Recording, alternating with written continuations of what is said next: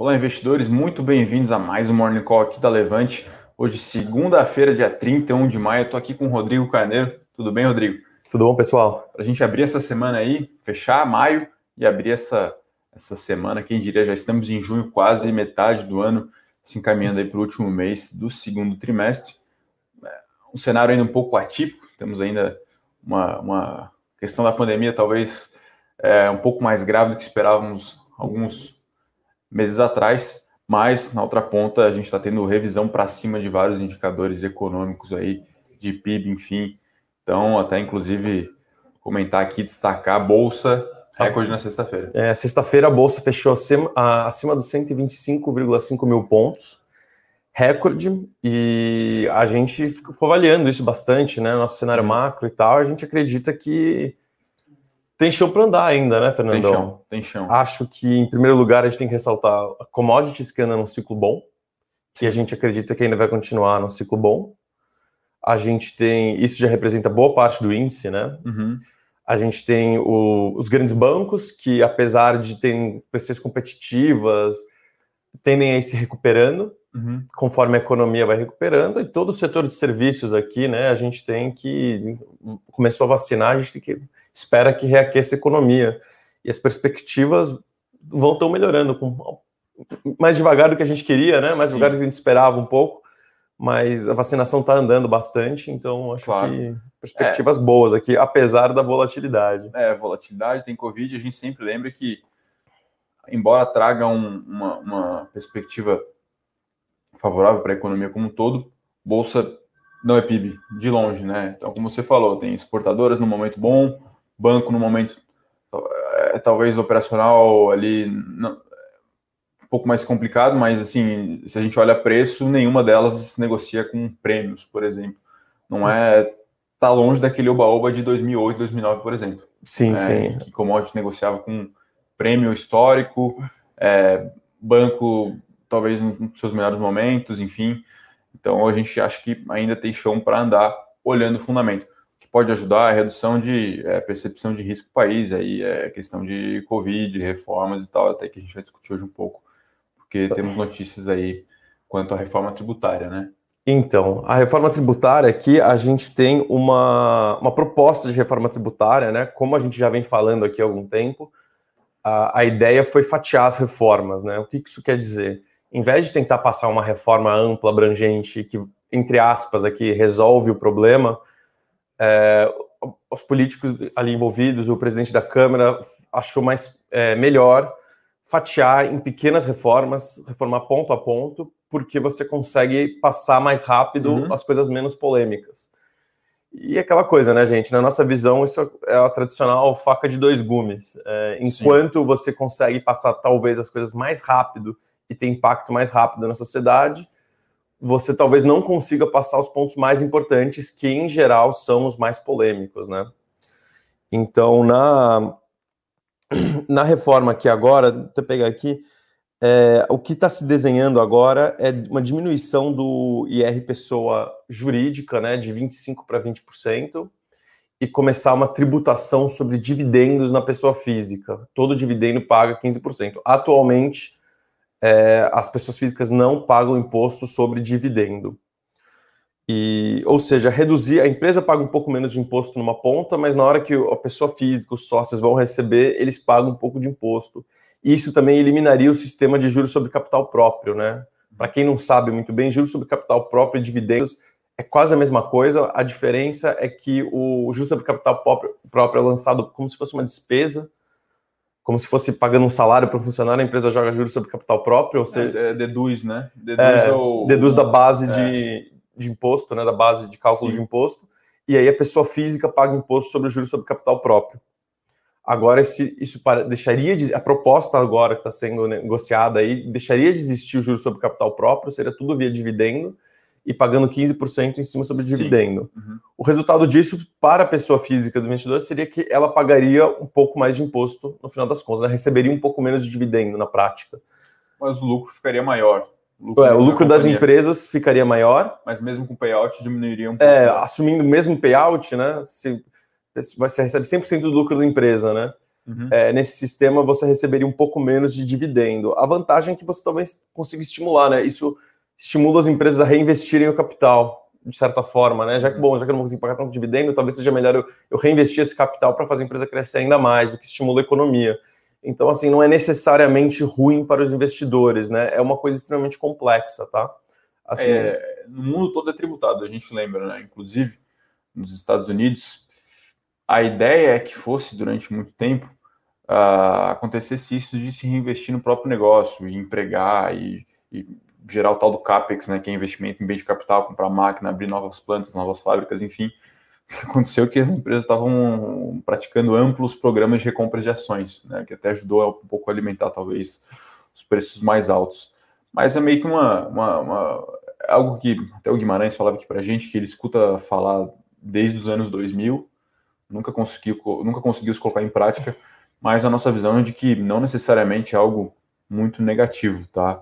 É, o investidor tem muito receio disso, é, inclusive eu acredito que talvez o maior impacto, ainda tem-se muita dúvida de como vai ser, né? Teria que ler a proposta no detalhe, talvez ainda nem esteja é, é muito claro sobre esse ponto, que são os fundos imobiliários, que aí sim é um ativo praticamente é, todo voltado à renda, já que ele gera muito caixa e é, é, é instrumento aí de renda passiva de, de parte da população. É, estão se estudando tirar. Tem muitas distorções é, tributárias no Brasil, né? E recebíveis imobiliários e agrícola, né? Os famosos CRIS e CRAS têm isenção, também estão estudando tirar isso uhum. nessa reforma, uhum. tirar essa isenção. É, a gente acredita que mesmo que seja uma, é, prejudicado no curto prazo, assim, é, resolver essas distorções tributárias, incentivar a economia e resolver, é, é, em geral, tende a ser melhor no longo prazo. Assim, deixar o negócio redondo, mesmo que num curto prazo prejudique um pouco os investidores, eu acredito que dá uma segurança maior para o desenvolvimento do mercado financeiro uhum. como um todo, o que no fundo é o que é melhor para a economia. Com certeza. Todo. Uh, bom, a gente tem algumas notícias corporativas né? Enfim, é, como a gente comentou aqui, nosso panorama macro hoje para a semana talvez é ainda um viés um pouco mais otimista, apesar da bolsa ter atingido aí o seu all-time high, seu nível recorde de 125.500 pontos aproximadamente, né? Acredito que seja isso. O, último ponto mais alto tinha sido lá em 15 de janeiro, se eu não me engano, então na sexta-feira renovou. E com essa, essa notícia da reforma tributária aí, enfim, que até inicialmente a gente é um pouco mais cético, mas possivelmente a gente vai trazer nessa semana aí o Berenguer para discutir esses pontos aí. Muita coisa acontecendo, a gente já trouxe ele aqui para falar de MP da Eletro, Eletrobras no Senado, a gente falou com ele no Congresso, agora tem no Senado, que é, que é, é importante acompanhar, enfim, então são alguns pontos que mexem aí com a vida do investidor, mexe aí com as empresas e a gente tem que ficar atento. Bom, aconteceram algumas coisas aí no final de semana, né? Uh, entre a noite de sexta e amanhã dessa segunda-feira. A gente tem algumas notícias aqui. É, basicamente, algumas são as boas e velhas, curtas e boas, notícias talvez menos impactantes, é, mas que possivelmente podem fazer preço. Talvez a principal notícia continua sendo aí mercado de capitais, briga BTG XP. É, foi só a gente falar né? aqui do, do, escritório de agentes autônomos Monte Bravo na sexta-feira aqui, uhum. que já vem mais notícia nesse sentido, né? Então, que a gente estava enxergando até agora, né, pessoal? O, a XP tem a maior rede de agentes autônomos do, do Brasil. E o que a gente estava enxergando é que essas, é, esses agentes autônomos estavam querendo se tornar corretoras. E com isso, o BTG estava meio que roubando, né? Fazendo com que eles quebrassem o contrato com a XP e ajudando esses é, escritórios a virarem agentes autônomos. Isso aconteceu com alguns. É, cadê que eu tenho até a listinha aqui? a EQI, Lifetime, Arton Advisors e mais recentemente a Aquavero, que era uma das maiores, né? E, e na sexta-feira a gente trouxe aqui para vocês que o Monte Bravo estava ali no estava ali estava querendo, está querendo virar uma corretora, está avaliando fazer isso com o BTG ou com a XP. E hoje a gente sábado eu acho que a gente viu com a notícia de que a XP fechou um acordo, o primeiro acordo desse tipo é, com a Messen. A, a Messen é uma, é uma casa de autônomo com 15 bilhões de ativos sob gestão. Custódia, é, custódia desculpa. É, ativos sob custódia e. Não, custódia do, do XP, gestão é da, da gente autônomo, né? Não é custódia. É custódia também. Então, o agente sob custódia ativos sob custódia, né? A maior era justamente a Monte Bravo com 17, então a gente está vendo aqui a Messen outra gigantesca. E a XP topou fazer esse acordo de ajudar a transformar em corretora, entra como sociedade na nova corretora com 49,9%, enquanto a Messen fica com 50,1% dessa nova corretora aí que vai surgir. É molde parecido com o do BTG. Exatamente o que o BTG fez com a é que... Com a Aquavero, né? Acho que foi. É com todas, na verdade, uhum. né? Com a Aquavero, que eu tenho o número na cabeça, foi 51,49. Aqui a gente tem 50,1 e 49,9. O que na prática é a mesma coisa, né? É, a Messen, muito grande, atua forte, mais de 30 mil clientes também. E a companhia vem conseguindo captar 500 milhões de reais por mês, com a meta de chegar em um bi por mês até o fim do ano, né? Assim, um crescimento muito forte.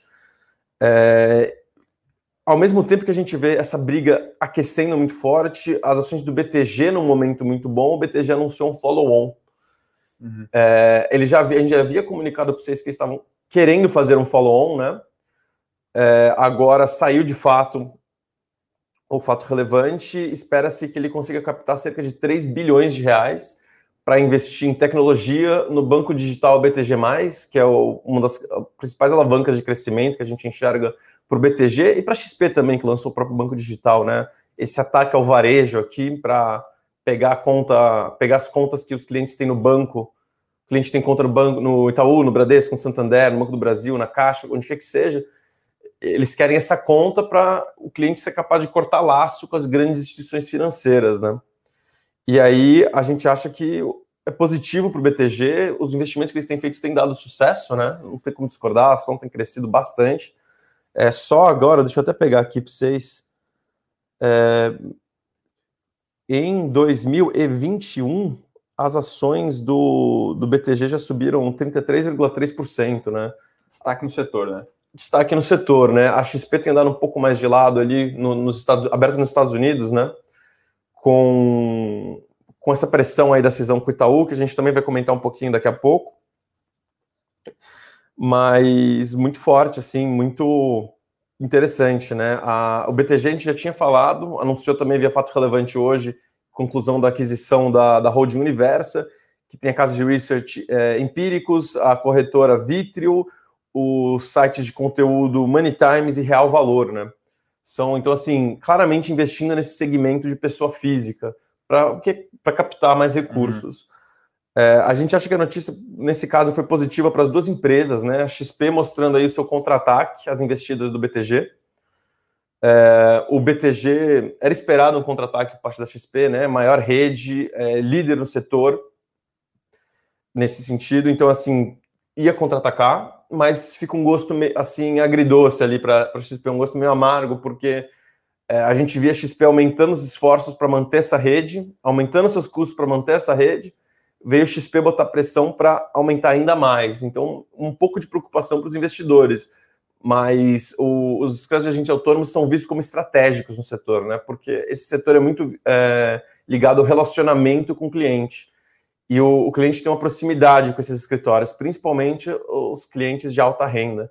Então, assim, muitas vezes você vai abrir uma conta na XP, eles, se você tiver uma alta renda, de vez em quando eles até te redirecionam, ao invés de te dar captação direta, eles até podem te redirecionar para o agente autônomo, porque eles entendem que vale mais a pena ter você mais bem servido do que ter a captação direta e menos custo necessariamente. É, menos assim. chance do tal do churn, né? O cara, ah, tô aqui no atendimento digital, aqui com um milhão e meio, pô, não estou muito bem atendido, não sei o que está acontecendo no mercado, vou, vou migrar, migrar né? Vou para outra plataforma, enfim.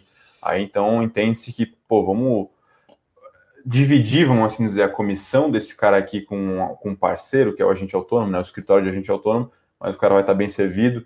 Né? Aquela questão, aquele conceito de lifetime value, né? Exatamente. É melhor, é melhor ter o cliente bem servido para ele ficar com a gente para sempre, sim, do que ter o cliente mais ou menos servido e por causa de uma é. questão de uma comissão de curto prazo, entendeu? Exatamente.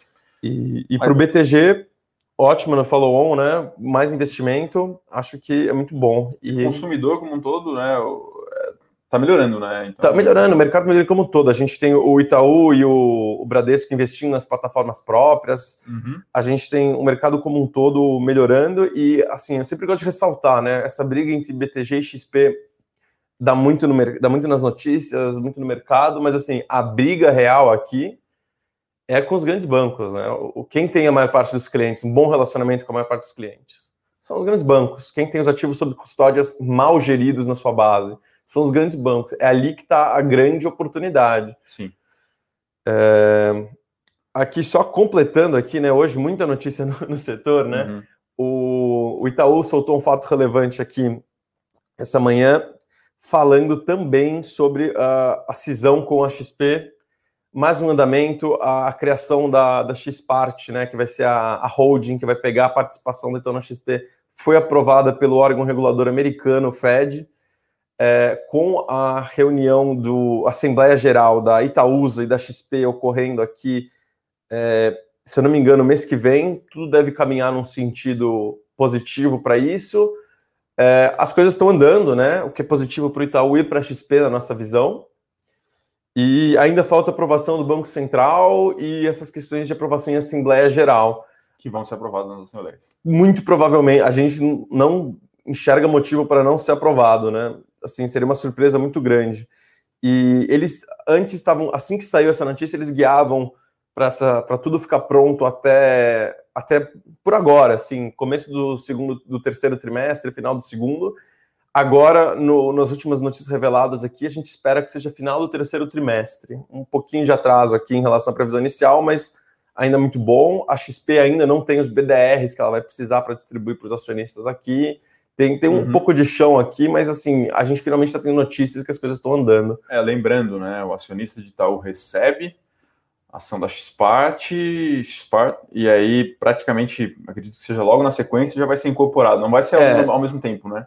É, isso, isso ainda falta umas definições, né? Se vai uhum. ser exatamente ao mesmo tempo ou não, tem uma chance de você, do Itaú, nem receber Xpart, receber BDR da XP Exatamente. direto. Mas a tendência é, enfim, daqui a alguns meses, no máximo aí, dois exercícios trimestrais, o acionista de Itaú vai ter um BDR da XP. É, é o, resultado, o resultado é isso. É isso, né? É. é bom, vamos lá para as curtas e boas, são notícias é, menos fazem preço, vamos assim dizer, menos relevantes talvez. A gente tem aí uh, um investimento interessante, uma notícia que surgiu aí de uma das subsidiárias da Cosan, Compass, recebeu um investimento de 810 milhões de reais da Atmos Capital, que é uma, uma, uma gestora né, de fundos de ações.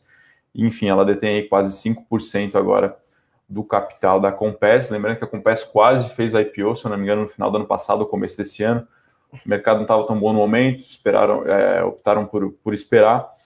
E esses 5%, né, por 810 milhões, deu o valuation total da Compass, algo mais ou menos que era que vinha na faixa indicativa de preço lá do IPO. Então, enfim, é, a nossa interpretação aqui é de que isso é uma notícia é positiva, ligeiramente positiva para a COSAN, né? Aquela uhum. velha questão que a gente fala aqui, traz-se uma é, percepção melhor do valor dos ativos dentro da companhia. Isso às vezes o mercado tem dificuldade de enxergar, de dividir. Então a gente espera que talvez possa ter um impacto aí é, ligeiramente positivo no preço das ações da Cosan, que são as, é, Esse 810 milhões a 5% implica que 100% vale 1,62 bilhões, né? Isso é cerca de 40% do valor de mercado da Cosan. Então, assim, quando você olha aqui por 40% na Compass, um grande fundo está olhando, é um setor estratégico. A gente tem que lembrar que mais cedo nesse ano a Itaúsa investiu no setor também de gás, que é um setor de geração de caixa bom. Uhum.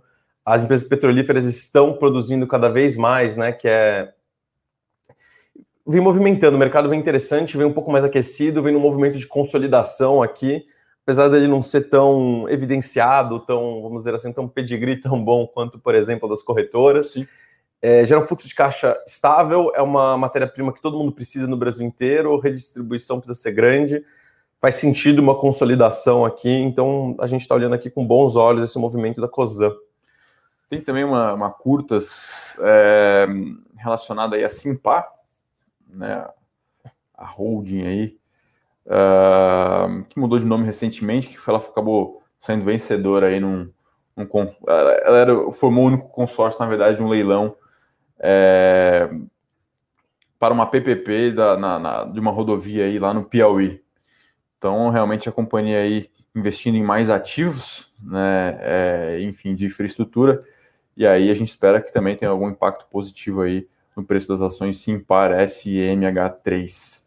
Então, realmente uma notícia talvez, talvez não tão relevante assim, mas que a gente vai ficar atento aí para acompanhar nessa segunda-feira. É, esse setor de, de, rodovias, tudo foi bem impactado com fluxo, uhum. pandemia, então ficou um pouco para trás aqui. A retomada econômica deve chamar atenção aqui. Inflação também pegando. Inflação pegando, esses contratos são reajustados. É, é, é um setor para se olhar, né? É um setor que vai ter briga jurídica. Quando as coisas não acontecem direito, tem muita briga jurídica, Sim. é um setor bem complexo, mas é um setor para ficar de olho, né? CCR, Simpar. Sim, exatamente. Tudo. Por fim, uma notícia aqui internacional também. É, talvez não tão relevante, lembrando que hoje é feriado nos Estados Unidos, dia de liquidez menor, dia de noticiário corporativo também mais vazio, mas é o Google aí fazendo um acordo na França após alguns litígios aí, é, enfim, que a, que a autoridade de concorrência francesa é, acusou ao Google de algumas práticas anticompetição, lembrando que o Google tem uma quase que uma mesa de broker de anúncios, né? Compra e venda, compra e venda, compra de compra e venda de anúncios. Então aí é, é mais uma uh, acusação e mais uma multa que o Google vai ter que pagar. Lembrando que em 2019 ela já foi acusada também na França por práticas anticompetição, também na União Europeia ela pagou 1,5 bi, se eu não me engano, de euro é, em 2019.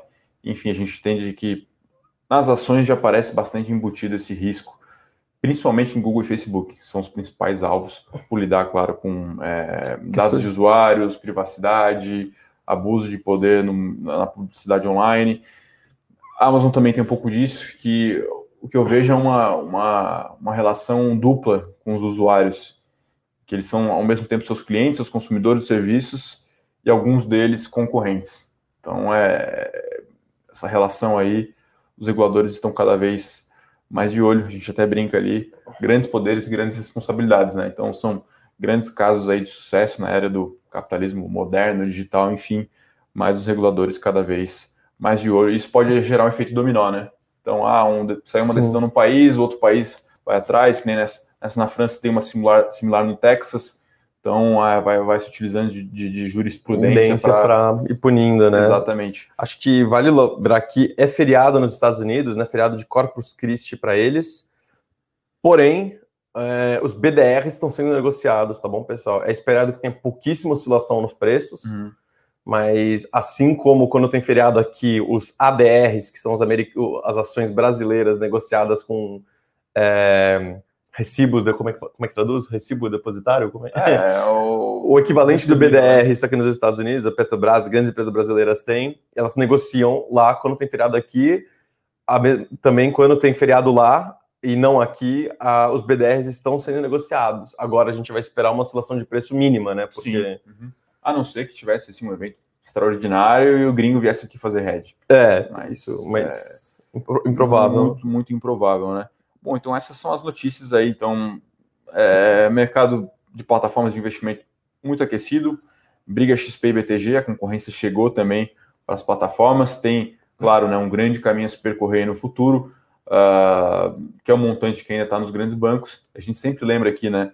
Talvez nos grandes bancos, o premium, tem, tem algumas nomenclaturas, né? O alta renda, esse cara está bem atendido, mas existe uma faixa ali que ali é o cara ali entre 50, 50 100 mil, vai, 300 mil se fala, até um milhão, esse cara aí não é tão bem atendido, e essas plataformas aí, com seus agentes autônomos, acabam atendendo bem, né? E aí, claro, né, quem tem uma renda um pouco menor, aí, é, um patrimônio menor, a tendência é ser atendido pelo, pelos canais digitais mesmo. Acaba que ninguém quer muito caro, né? Ah, é, a questão é o ah, custo o... de servir, né, gente? Exatamente. Quando você tem um gerente dedicado, a hora do gerente é uma coisa cara. Então, se a pessoa tem, exagerando aqui, né, mas se a pessoa tem mil reais na conta, não, não adianta você colocar um gerente para gerir investimento do cara, ou até, de, dependendo do estilo, olhando do ponto de vista de agente autônomo, que é até uma estrutura mais enxuta, né? Cara, chega um cara com 50 mil reais na conta, muitas vezes não, não vale a pena hora, pro cara. Não, não, vale a pena. Uhum. Porque tem clientes com um milhão, 10 milhões ali melhor uso, é, que demandam sim. mais, né? É, aqui, ó, o Ibov até agora subindo 0,2%, 0,19% aqui, as ações do BTG 1,45%, XP não é negociado aqui, nem BDR ainda, vai ser, né? Mas ainda sim. não. É, bem interessante aqui, Vamos olhar a Cosan, como é que tá? Antes de ir para as perguntas. Vamos. Cosan. Deve ter algum alto performance aí do Ibov. Cosan está em leilão ainda, 1,73, uma alta boa. Sim. E tem aqui ainda também a Simpar, que é sim. Como é o ticker? Essa daí? Ah, aqui, achei. SM. Vamos olhar aqui o ticker da Simpar aqui, subindo aqui 1,13, num dia bom, acima do Ibov, né? Tá. É, a gente lembra bom. casos de investimento como COSAN, às vezes uma CCR, até mesmo o Santos Brasil, que a gente fala bastante aqui, são cases de investimento talvez menos menos menos sexy, vamos assim dizer. Uhum. É, é, infraestrutura, é asset heavy, não é modelo disruptivo, tecnológico, mas assim, são às vezes mais previsíveis, é, em setores oligopolizados, com boas barreiras à entrada e com geração de caixa, enfim, então às vezes está é, tá um pouco distante né, do, do mundo é, do consumidor geral, não é varejo, nada disso, enfim, mas são casos de investimento para o investidor ficar aí de olho, né?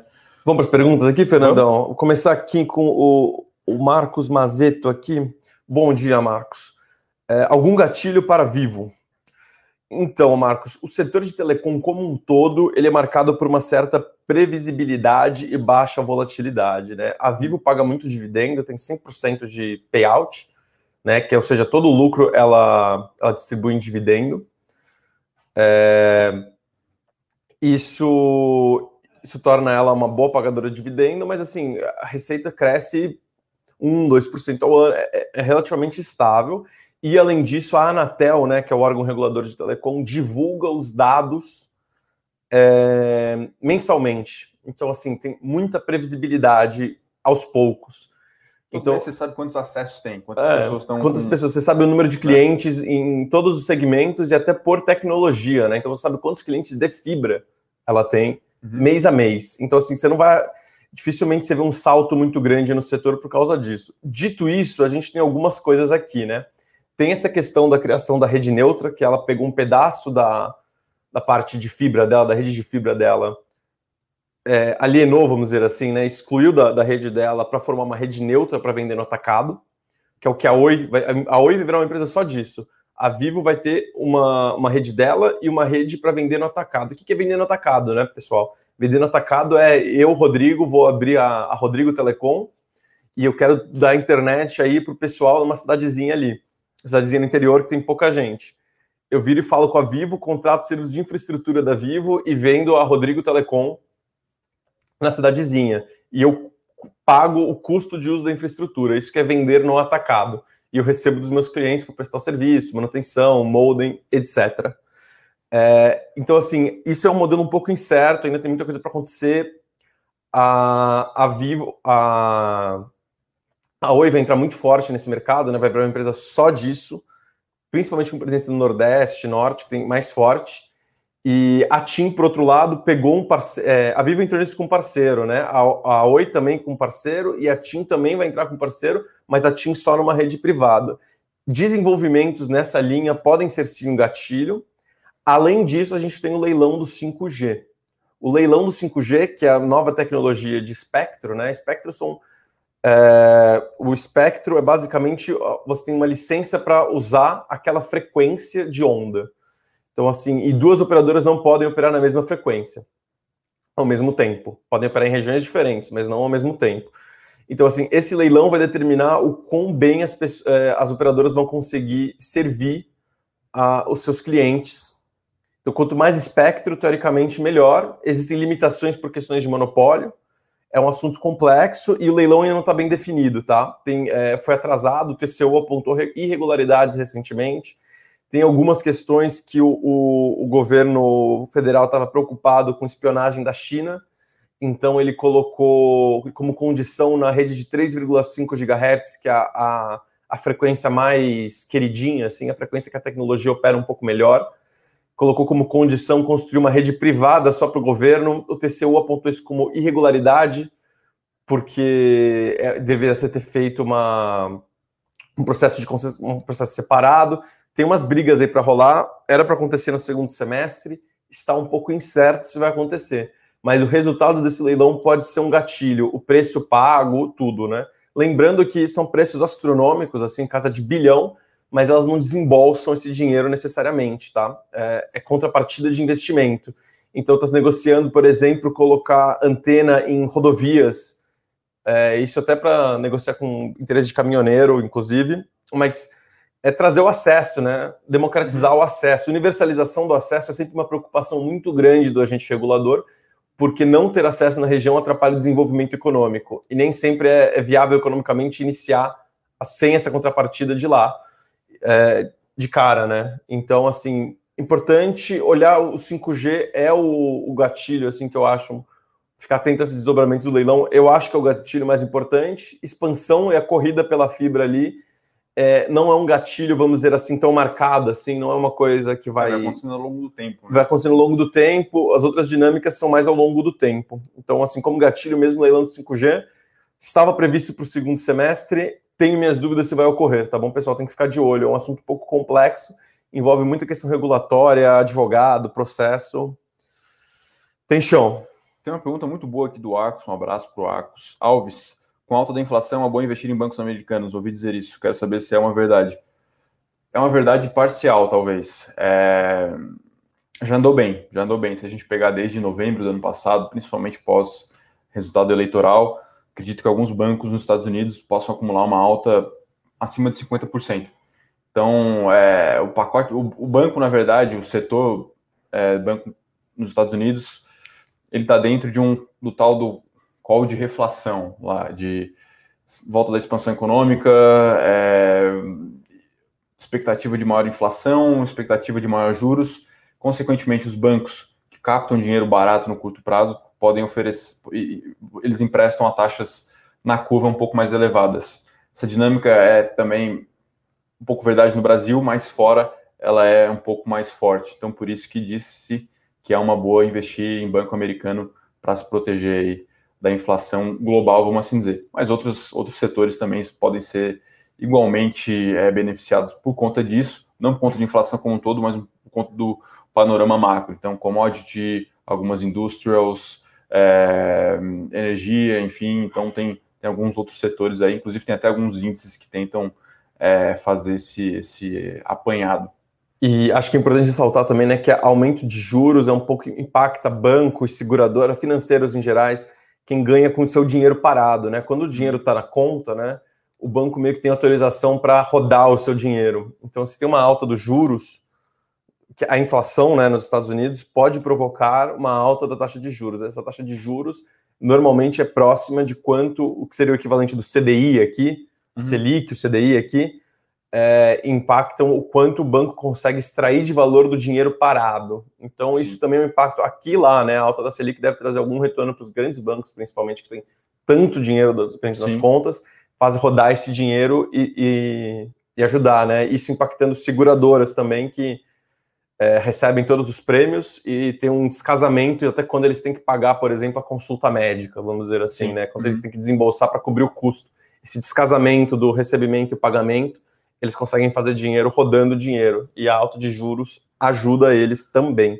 O Adilson aqui, um abraço para Adilson, também sempre presente. Uh, falando sobre o gás aqui, o, do reajuste de 40%, se não me engano foi 39%, foi tal do reajuste trimestral. Lembrando que o gás natural ele é reajustado meio que de acordo com o petróleo e com o câmbio, e como é feito a cada três meses, é, pegou-se ali toda a alta de quase 40% no, no, preço do petróleo de, é, se não me engano, janeiro, fevereiro e março. Então, esse foi uma janela aí de recuperação no preço da matéria-prima. É, enfim, o reajuste é, por conta disso foi, vai, vai ser de uma vez, vai ser paulada aí.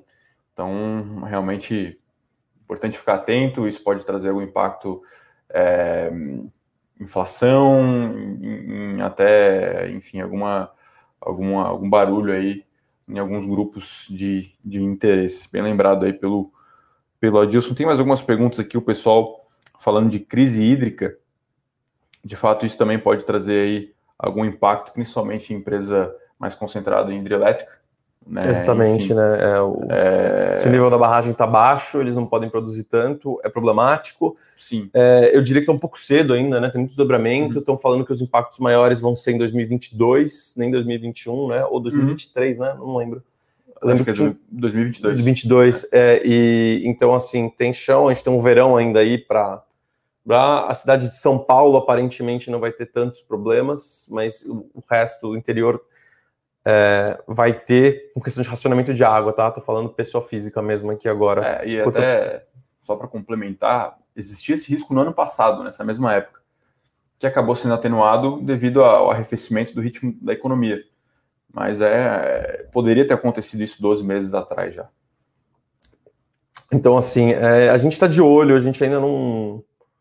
A gente ainda não tem uma posição venda elétricas aqui consolidada. Uhum não, que nem a gente tem com empresas estatais aqui, mas é, acho que temos que ficar sim de olho, é, entender um pouquinho mais, ver em que regiões vai impactar mais, menos, onde estão as hidrelétricas, como é que funciona. Essa é uma coisa que tem que estudar um pouco mais a fundo aqui para dar uma conclusão de quais empresas vão ser realmente mais afetadas, né? E a gente tem aqui, vão ligar termoelétricas, provavelmente, que vai dar uma Sim. atenuada nisso também. E o Alexandre aqui tem uma pergunta quase que contábil. Em caso de receber JCP, deve ser emitido a DAF quanto antes? Não, porque não é ganho de capital. É uma, um rendimento passivo de é, recebido de PJ.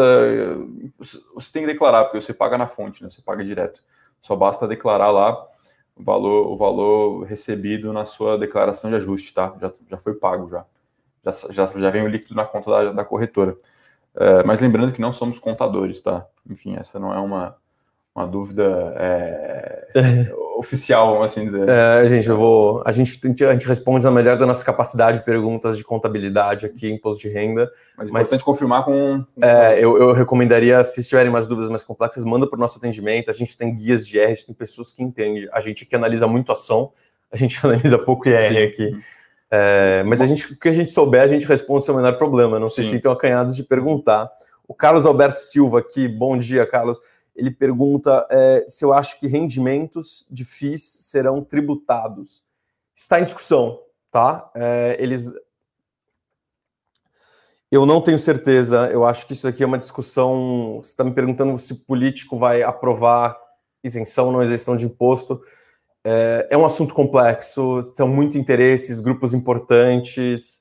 É, na minha visão, é uma distorção tributária, sim. É, perguntando do ponto de vista do que, bem entre aspas aqui, tá bom, gente, do que é certo, acho que uhum. é, por um crescimento mais sólido do mercado de capitais e menos é, distorcido, seria, seria bom de um ponto de vista assim, bem longo prazo, apesar de atrapalhar a gente no curto prazo como investidor, tá bom? Uma visão estrutural do que seria, vamos dizer assim, justo. Mas se eu acho que vai ou não, eu não consigo te dar essa previsão, porque é uma reforma que está começando agora e umas discussões políticas muito avançadas e com muitas ramificações. Assim, é, é muito cedo para a gente ter uma previsão concreta sobre o assunto. Estão discutindo até redução do teto da alíquota de é, imposto de renda pessoa física de 27 para 23 a 24 Paulo Guedes quer emplacar aquele imposto sobre transação é, eletrônica, né? basicamente pagar imposto sobre Pix aqui, uhum. o que tem um, um, um, problema aí, uma muito impopular essa medida. Acho que a, a, gente também não, não é tão fã dessa medida assim, mas é, é um assunto muito complexo. Tem, tem algumas perguntas boas aqui, curtas, Marco Brito, bom dia. Itaú XP foi aprovado na Fed, sim. Sim, a gente, hoje. a gente comentou aqui um pouco mais cedo. É, foi aprovado, mas tem chão, tem Banco Central, tem coisa para andar, não tem nem BDR da XP ainda. Mas tá andando, é positivo, tá? É, receber notícia, a gente ficou tanto tempo no escuro que qualquer notícia que o negócio está indo para frente, a gente fica muito contente. Para ter direito às ações XP tem que ser YouTube 4, pode ser também YouTube 3, pode ser também YouTube 3. Pode ser YouTube 3, é. Uh, cliente da Itaúsa terão direito às ações XP? Não, porque o acionista do Itaú é a Itaúsa, então vai ficar lá dentro dentro da é, holding, a, tá? a Itaúsa, só para complementar aqui, se você tem ações da Itaúsa, a Itaúsa vai ficar no fim de tudo isso com mais ou menos 15% do capital total da XP, vai ser a segunda maior participação na holding. A Itaúsa tem um período de lockup, que eles não podem nem tocar nesse papel, vamos dizer assim, não podem vender nada, se eu não me engano, até 30 de outubro, tá? Preciso confirmar isso, isso do acordo lá atrás. Não sei se isso pode mudar ainda com o tempo. Porém, é, a Itaúsa já falou que não enxerga a XP como um ativo estratégico, mas assim, Itaúsa não vai pegar, acabou o tempo e vender os 15% no mercado, até porque isso faria com que o preço fosse cair muito, seria prejudic, é, prejudicaria a própria Itaúsa. Então, assim, a, a, expectativa, pelo que eles falaram no último call de resultados e tudo, é eles vão manter essa posição por bastante tempo e aos poucos vendendo, bem de pouquinho em pouquinho e realizando esse, uhum. esse, esse lucro para investir nas coisas que eles acreditam mais, que são setores não financeiros com fluxo de caixas estáveis. Como eles fizeram investimento em. Eles têm Alpargatas, fizeram agora na Congás, eles têm uhum. também Duratex, que é matéria de construção, eles gostam de economia real, fluxo de caixa eles gostam do Itaú, né, que é 90% do resultado, e além de Itaú, coisas com fluxo de caixa estável e economia real, vamos dizer assim. Sim. Tem mais algumas dúvidas aí. Bom, é, vai ter, vai passar muita água embaixo dessa ponte aí, né? Na novela Itaú, XP, Itaúsa, mas só para deixar bem claro, você, acionista de Itaú, vai receber ações da Xpart, provavelmente elas vão ser incorporados pela XP, então você vai ter um BDR da XP. No médio prazo a gente vê isso. Você, acionista da Itaúsa, você não vai receber, mas isso vai ficar lá como investimento da Itaúsa, como uma empresa de participações, possivelmente que pode acontecer ao longo do tempo, ela ir vendendo, botando lucro no bolso e pagar algum dividendo por conta é, desse ganho, né? Que vai ser uhum. expressivo. Uh, O Adilson aqui fala que o BTG comprou Empíricos e Vitrio por 690 milhões, vem, aqui, vem forte nas aquisições, sim, até por isso que ela, é, acho que se não me engano, esse é o terceiro follow-on dela em 12 meses, então é, vai consolidando aí, vai criando aí o... É, essa é, compra da Empíricos, Vitrio, Money Times e Real Valor, é, é assim, é, claramente é o, é o BTG investindo no segmento de pessoa física aqui, tá? Entra muito em, em sintonia com a questão do BTG+, do banco uhum. de varejo, que é você pega o cliente, você dá uma conta boa para o cliente, você dá, eles pretendem cobrar, é, é, a conta vai ser de graça, mas vai ter uma conta premium com mensalidade, que vai ter acesso a conteúdo. Então, assim, eles estão criando essa ideia de ecossistema digital em volta da pessoa física ligada a esse mundo de investimentos. Assim, isso vai bem, na, bem em linha com a estratégia que eles estão tendo no varejo e com a estratégia da XP também, né? Que a XP tem o Infomoney, é, cria conteúdo também, é forte na pessoa física, todo mundo conhece. Criando Sim. esse banco, lançou o beta da conta com Pix agora, né? Eles já tinham as contas para quem já é correntista. Agora, com eles pegaram duas. 2.500 pessoas, se eu não me engano, entre elas é, pessoas ligadas à empresa, como agentes autônomos, os próprios funcionários, para fazerem o beta da conta com Pix. Então, daqui a pouco, assim, daqui a bem pouco, a XP já vai estar com um portfólio completo de serviços bancários, vai entrar em crédito. E a ideia é justamente entra forte no segmento de pessoa física para uhum. poder cortar o laço com os grandes bancos. Né? O relacionamento com o cliente é o principal ativo aqui, pessoal. Sim. É o foco deles, né? Acho que eles brigam entre si, sim, mas assim, eles brigam mais com os grandes bancos. É, a, a, o, o bolo ali está tá com os grandes bancos, é que uhum. eles têm que brigar. Eles vão brigar com esse escritório de agente autônomo porque é uma boa fonte de captação de novos recursos, é uma boa forma de atender o cliente. Então tem uma briga mas a briga mesmo é com Itaú, Santander, Banco do Brasil, que tem muita gente, é, todo mundo, né? Tem uma pergunta boa do Vinícius aqui: quais setores ficaram para trás nessa alta da bolsa? Tem, tem muita coisa ainda que ficou bem para trás no ano como um todo. E-commerce ficou para trás, é, a performance em 2021. Tudo que é muito ligado a serviço, assim, ficou um pouco para trás, né? Você vê, é... aluguéis de carro não, não, andou tanto. Log, que é um caso que a gente acompanha também, que é de properties, ficou para trás, construção civil ficou para trás. É... Shoppings, alguns andaram até. Né? É, shopping tá, tá um pouco, tá bem volátil o shopping, na verdade, é, né? mas... Porque vira e mexe vem notícia que fecha shopping, aí anda e uhum. não anda é um setor que está um pouco, tá um pouco bagunçado Sim. na perspectiva. Uhum. Assim, ninguém sabe quando vai. É um negócio assim, é, é um business bom, são muito profissionais as empresas assim, de gerir, vamos dizer assim. Uhum. São empresas que são muito bem geridas, conseguem retornos muito bons.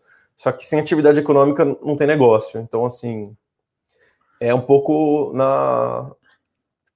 Quando vai voltar a economia, Sim. né? Que tem uma incerteza grande ainda. Rodrigo aqui, grandes bancos estão em eminência de bull market ou ainda falta um fato relevante? Olha, eu não vejo as ações aí é, tendo uma super alta de 30%, 40% nos próximos meses. Eu, particularmente, não vejo. É, me parece aí cada vez mais próximo aí aos price targets do pessoal, que pode ser um destravamento de valor interessante, aí cada uma tem um, um fator peculiar, mas no geral é a reversão de provisões. É. Aí sim pode vir um dividendo expressivo no segundo semestre. A gente não sabe se vem no segundo semestre, se vem, mas a gente tem que vem no segundo semestre ou no primeiro semestre do ano que vem.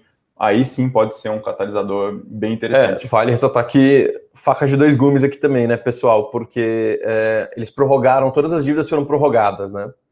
E eles vêm falando que a carteira de prorrogação está performando bem, mas se a atividade econômica não voltar, é, a gente espera que os bancos que fizeram menos provisão podem ter um risco ali de sofrer. Então, tem uma incerteza quanto essa questão da, do pagamento das dívidas, né? Porque uhum. enquanto você, quando você prorroga, ninguém mais te deve, né? Tá todo mundo em dia, né? A dívida não é mais para hoje, é para daqui a seis meses, tá todo mundo em dia. Uhum. Então, assim, tem ainda uma incerteza e espera-se que se for, se for estourar, estoura no segundo semestre.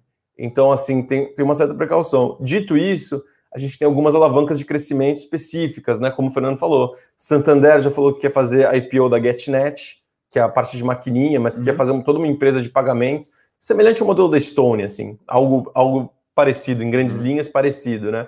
Você tem o Bradesco com o, o Banco Digital Next, que já, já se falam aí de um valuation de de 20 bilhões, que seria 8% de market cap do, do Bradesco, mais ou menos, tá bom, gente? Continha de cabeça aqui. É, e o Itaú, a gente tem essa questão da cisão, que a gente acha que vai dar valor para o Itaú e para a Itaúsa, porque a gente acredita que quando você consegue, você tira o lucro e o preço do. Quando você pega a participação do, da XP, do Itaú na XP e se exclui do valor de mercado do, do Itaú, você vê o Itaú e você exclui o lucro junto também, né? Os, os, dados operacionais da XP junto, você enxerga o Itaú relativamente barato em relação aos outros bancos na, na nossa visão. Isso deve valorizar o Itaú e, e, consequentemente, a Itaúsa, né? A Itaúsa não, não tem a mesma lógica porque é uma holding, ela já é avaliada pela, é, pela soma dos seus ativos. Então, mesmo a valorização do deve causar uma valorização da Itaúsa, mesmo que a, a, cisão não fique, não apareça na Itaúsa, já que a Itaúsa vai manter a XP. Sim. Então, a gente uhum. acha que vai valorizar as duas empresas. Eu vi alguma pergunta aqui, infelizmente eu já perdi o nome, se vale a pena trocar Itaúsa por Itaú por causa disso. Depende, tá bom? É, depende do seu, da sua visão. Você quer ações da, da, da XP, você quer vender, você quer só ficar. Se você quiser só ficar no Itaú, é, se você acha que o Itaú tem um futuro promissor, mas putz, XP é uma empresa growth, está com múltiplo ali 40 vezes, muito esticado, eu não quero isso, eu quero empresa sólida, só eu sou um investidor de value invest. Cara, troque, porque você vai ficar com o Itaú e você vai receber a XP você vai poder vender logo depois e colocar em outros ativos com o mesmo perfil, porque são ativos de perfil muito diferente. Se você enxerga valor nas duas empresas, eu acho que é interessante. Itaúsa está com desconto de holding historicamente muito elevado, né, acima do histórico, então assim, a gente enxerga potencial no Itaúsa, é nossa recomendação aberta, a gente acha que a XP é um ativo interessante, a cisão deve destravar valor para as duas companhias, então mantenha Itaúsa, mas depende do seu perfil de investidor. Acho que você tem que ponderar isso. Se você gostar das duas empresas, pode ficar com Itaúsa. Se você já tem Itaú e gosta das duas empresas, não tem problema. Fique com Itaú e XP quando chegar ao uhum. BDR acho que você não precisa mudar a sua alocação por causa disso. É, a gente tem nossa recomendação aberta em Itaúsa, que a gente gosta muito, mas assim, é impossível você gostar de Itaúsa sem gostar de Itaú, porque 90% do resultado Sim. da companhia. Então é, é bem interessante. Uh, tem uma pergunta boa aqui do Matheus. Um abraço, Matheus, sempre presente aí, perguntando de Engie. A ação parece amassada, a empresa é muito sólida e tem crescimento contratado em outras frentes de geração, que não é hidrelétrica. Uh, crise hídrica a gente está expandindo bastante é, para eólica, para solar. Tem bastante megawatt instalado em termoelétrica. Então, a expectativa aí é que se essa crise durar mais quatro ou cinco meses, é, ela, ela não vai ter grandes problemas. O problema é a extensão da, da crise hídrica. Se, se adentrar 2022, o problema não vai ser só a Engie, vai ser para todo o setor. Mas, a princípio, se durar um determinado número X de meses aí, a, gente está super bem preparada para endereçar. Questão de pricing, de preço, a gente acho que atingiu o all-time high pré-pandemia, não voltou ainda. É, esse ano até ensaiou uma recuperação, voltou, a gente gosta aqui do ativo. Nos parece que tem alguma coisa aí também associada a aumento de juros, é, até porque é bastante previsível é, o fluxo de caixa da companhia. O pessoal até calcula a TIR, né? Calcula a TIR direto, não é nem a DCF às vezes. Calcula a TIR, porque é um fluxo ali praticamente contratado. É, então, me parece que, que é esse o, o, o porquê da ação tá amassada. Agora, tá com. O setor parece estar com cara de oportunidade, sim, tá? A gente acompanha alguns cases aqui e parece ter também ficado para trás até uma, uma, extensão da pergunta do Vinícius. Algumas, algumas é, elétricas parecem sim descontadas, tá? Tem uma pergunta aqui muito legal para a gente responder aqui, do João Andrade. Bom dia, João. Investir em BDR significa mais exposição ao câmbio ou ao resultado da empresa? Então, João, para responder essa pergunta aqui, tem algumas coisas, né? Exposição ao resultado da empresa você tem igual, independentemente do seu investimento, né? Você está exposto ao Sim. resultado da empresa e ao valuation dela.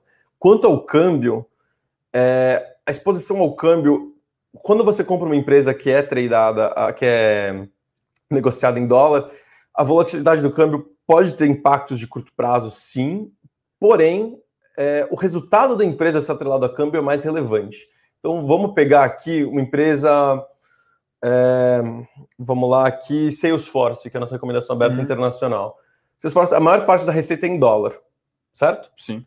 Mas ela tem receita global, inclusive brasileira, né? Acho que uhum. talvez eu faça o contrato em dólar aqui, mas se você pegar uhum. uma ação que tem é, exposição global, você, de certa forma, está exposto a câmbio global. Então, quando você tem um BDR da XP, por exemplo, que só tem é, operação Brasil, só né? tem operação em real, muito pouco atrelado a câmbio, como é que você faz um, um, cálculo de um valuation? Como é que você calcula o valor de mercado dessa companhia? Você tem que calcular em real. Então, assim, você não está exposto a câmbio. Obviamente que se o câmbio pula 30% num dia, vai ter um impacto nos seus investimentos ali no curto prazo, porque o mercado não é perfeitamente eficiente, que a gente fala, né? Ele não ajusta para qualquer micro mudança instantaneamente. Mas, assim, no longo prazo, o que importa é o valor da empresa em reais. Então, assim, o, o, valor, o valor em dólar não deveria ser sua referência. Você deveria fazer uma conta do valor em reais. E quando você está falando BDR ainda por cima, é, você está investindo em reais numa empresa que lucra em reais. Então, você não estaria exposto a câmbio.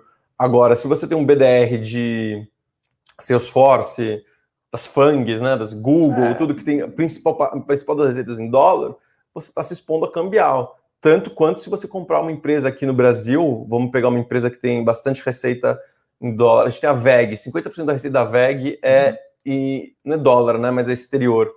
Então você está sujeito a câmbio, porque o, o resultado dela em reais depende do câmbio. Então, é, você está comprando ali uma promessa, uma, um potencial de geração de fluxo de caixa futuro e na moeda original em que a companhia opera. Algumas operam globalmente, geralmente a gente atrela dólar, mas tem BDR de Alibaba, por exemplo, tem BDR de é, Credit Suisse, que é suíço, tem, enfim, tudo depende ali da natureza operacional da companhia. É interessante o BDR como fonte de diversificação. Até vou emendar aqui com a pergunta da Tânia, que ela falou que mora nos Estados Unidos, então uma inveja boa que eu tô dela nesse momento, e gostaria de saber se vale a pena comprar ações brasileiras aqui nos Estados Unidos apostando na valorização do real em frente ao dólar. Olha, é bem difícil acertar timing de, de valorização de moeda. A gente tinha assim uma perspectiva é, mais favorável para câmbio, na medida em que a gente via o enfraquecimento do dólar contra a cesta de moedas emergentes. Isso não veio, depois veio parcialmente com o aumento de juros aqui. A grande verdade é que eu não sei se estaria tão exposto. Uma possibilidade é talvez você se expor aí é, algumas companhias brasileiras exportadoras que a gente gosta, é, que tem resultados, já que a gente está falando sobre isso, bastante atrelados a dólar. Fala aqui de JBS Vale, por exemplo. Pode ser uma boa, pode ser uma boa exposição. São é, empresas interessantes, de valor, momento operacional bom, momento é, financeiro de caixa também, posição financeira confortável. Então pode ser aí interessante para você é, se expor de alguma forma a companhias brasileiras no exterior. Acho que é mas acho que é importante aqui falar, é claro, o, Tânia. Só para finalizar, se você de, de repente está pensando em voltar para o Brasil, passa a fazer sentido você ter parte do patrimônio em reais novamente, independente do câmbio. É, eu acho que assim, a gente, a gente tende a não recomendar muito trade de câmbio, propriamente dito, é uma coisa muito difícil de prever. Então, assim, é, invista em empresas boas. Sim, se tiver uma perspectiva muito forte de câmbio, é uma coisa. A gente espera que o câmbio, talvez o câmbio do real se valorize, mas a gente espera um câmbio ainda elevado. Por isso que a gente gosta do Sim. setor de commodities exportador, né? Que paga os custos em real e recebe receita em dólar. Então a gente vê que enquanto o câmbio estiver forte, mercados exportadores tendem a ter um bom momento. É, então, assim, invista principalmente em empresas boas. Se você quiser fazer trade de câmbio, é, tem outras formas de fazer trade de câmbio. Não é a forma que eu recomendo, não é através de compra de ações. Acho que você tem fundos cambiais, você pode comprar as próprias moedas, né? Você abre, você mora nos Estados Unidos, deve ter uma conta no Brasil, transfere dinheiro para real, para dólar, que quer que seja, e, e pense em investir em boas empresas. E eu acho que esse é o principal ponto aqui, tá bom? É, acho que trade de câmbio é uma coisa muito difícil de prever. Gente muito boa não consegue fazer isso, assim, é muito volátil. E você pode até fazer algumas tendências de longo prazo, mas a gente gosta de investir em empresas boas com fundamentos uhum. sólidos. A gente não gosta de investir em, em, câmbio de uma maneira geral, né? Acho que diversificar país é importante com uma uhum. estratégia de longo prazo. Bom, tem uma última pergunta, acho que a gente já pode ir praticamente finalizando aqui o call, quase uma hora aqui de morning call. Uh, uma pergunta interessante aqui sobre fundos imobiliários. Pergunta aqui do Leg Araújo. Uh, se está na hora de comprar FIs, a gente acha que sim. A gente conversa com o time de fundos imobiliários aqui da Levante, a gente acha que estão aí extremamente atrativos, é, yields interessantes. A gente gosta principalmente de fundos de papel, fundos de crédito e, e logística, uh, e alguns de laje, tá? Alguns associados à, à laje corporativa, a gente, desculpa, a shopping, a gente está um pouco mais reticente, é, não tanto pelo momento operacional, mas pelo ponto de entrada em que eles compraram os ativos a níveis pré-pandemia. Então, essas são talvez setores para se ficar de olho aí é, é, no campo de FIs, tá? A gente gosta bastante e, enfim, talvez seja um bom momento aí para encher o carrinho sempre comprando yield com a, com a lógica de acumular cota para o longo prazo. Acho que fundo imobiliário é um investimento excepcional. Show. Eu vou, vou completar, sei que você falou que era a última, mas eu vou completar aqui com o Luciano Marques, que acho que ele perguntou antes. Eu tinha até visto, eu esqueci. Desculpa, Luciano. Perguntou se a bolsa vai funcionar sexta-feira. Vai. O único feriado com a bolsa emenda, se eu não me engano, é carnaval, tá bom, pessoal? Uhum. É, de qualquer forma, ô, Luciano, quando tiver essa dúvida, é, se você colocar calendário B3 no, no Google, é o primeiro link. Ele tem todas as negociações, quando tem horário reduzido, quando não tem, exceção. Sempre quando tiver dúvida, é muito fácil de consultar, eu recomendo. Se quiser perguntar aqui também, eu consulto e respondo toda hora, tem problema nenhum.